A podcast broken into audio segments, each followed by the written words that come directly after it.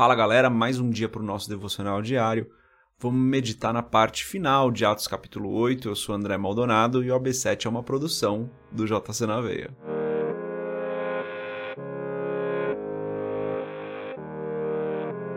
Atos capítulo 8, a partir do versículo 36, diz o seguinte: Prosseguindo pela estrada, chegaram a um lugar onde havia água. O eunuco disse: Olhe, aqui há água. Que me impede de ser batizado? Disse Filipe: você pode, se crê de todo o coração. O eunuco respondeu: Creio que Jesus Cristo é o Filho de Deus. Assim, deu ordem para parar a carruagem. Então Filipe e o eunuco desceram à água, e Filipe o batizou. Quando saíram da água, o Espírito do Senhor arrebatou Filipe repentinamente. O eunuco não ouviu mais e, cheio de alegria, seguiu seu caminho. Filipe, porém, apareceu em Azoto e, indo para Cesareia, pregava o evangelho em todas as cidades pelas quais passava. Até aqui, até o versículo 40, vamos fechar os nossos olhos, curvar nossa cabeça e fazer uma oração. Senhor, tu és bom, tu és santo, o Senhor é fiel, o Senhor é verdadeiro, o Senhor é justo, o Senhor é grande, o Senhor é poderoso. Perdoa os nossos pecados, Senhor. Na sua infinita misericórdia, Perdoa-nos, Senhor, porque nós pecamos, porque nós caímos em tentação. Ensina-nos, Pai, a tratar o pecado. Eu te agradeço, Senhor, porque o Senhor tem sido bom conosco em todo o tempo. Eu te agradeço pelo seu amor, eu te agradeço pela nossa vida, pelo nosso dia. Te agradeço porque o Senhor tem nos sustentado. E eu peço, Pai, em nome de Jesus, como disse, ensina-nos a tratar o pecado, ensina-nos, Pai, a lidar com o ato do pecado corretamente, de maneira que nós tenhamos as nossas vidas santificadas e não vivamos presos pelo pecado, Pai. Ajuda-nos a nos arrependermos daquilo que nós fazemos que está errado. Guia-nos hoje, guarda-nos hoje, protege-nos, livra-nos de todo o mal, Senhor, e não nos deixe cair em tentação. Abençoa cada pessoa aqui que está precisando de uma porta de emprego, que está precisando de um milagre, que está precisando de uma cura Visita aqueles que estão doentes, que nos ouvem agora. Visita aqueles que estão, Senhor, angustiados ou desesperados ou ansiosos e que estão nos ouvindo. Espírito Santo, tem um encontro conosco hoje, um encontro poderoso. É o que eu peço em nome de Jesus. Amém. E antes de continuar, se você não é inscrito, se você não é inscrita, se inscreve no canal, segue a gente no Spotify, nas nossas redes todas aí. E, se você puder, compartilhe o AB7 com outras pessoas. Galera, aqui então, a gente vê o finalzinho do capítulo 8, né?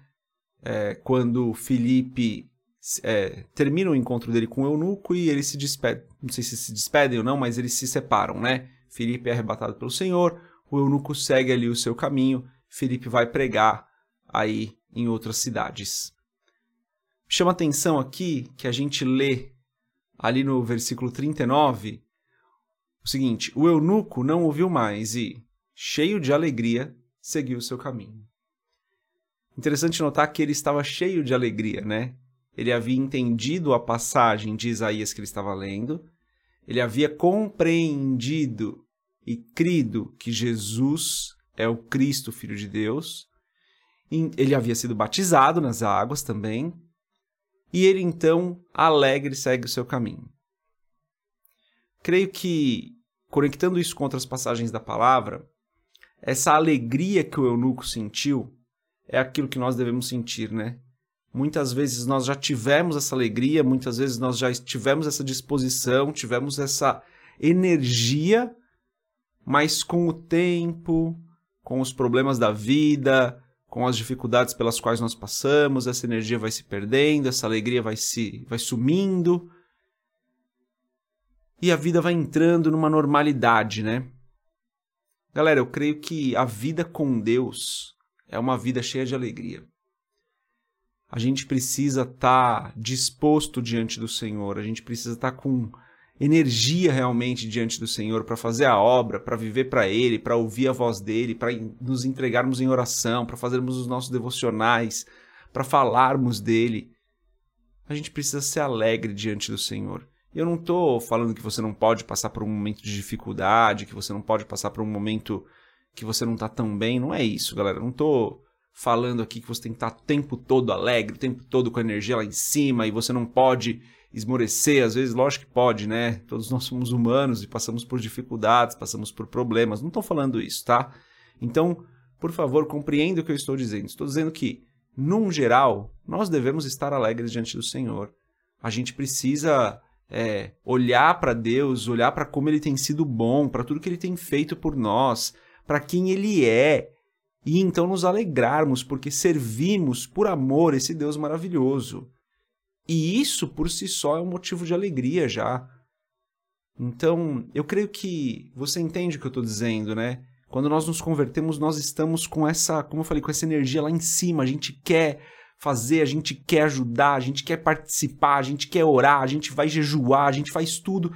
E com o tempo as coisas vão entrando na normalidade mas a gente precisa resgatar esse sentimento, né? Talvez não vá ser igual, né? Talvez não vá ser a mesma coisa, mas um sentimento de alegria, um sentimento de amor intenso, de honra, um sentimento de é, serviço mesmo ao Senhor a gente precisa ter, né, galera? A gente não pode estar diante de um Deus tão maravilhoso, servir a um Pai tão amoroso, é, servir a um Senhor tão amoroso e ser filhos de um Pai tão perfeito e andarmos constantemente para baixo, constantemente tristes. Galera, a vida com Deus é muito boa. Então essa é a reflexão de hoje, sabe? Olha para as coisas boas. Se você quiser, faz uma listinha aí das coisas boas que que Deus fez na sua vida, sabe? Traz à memória tudo aquilo que Deus já fez para você se alegrar. Então, esse é o apelo de hoje.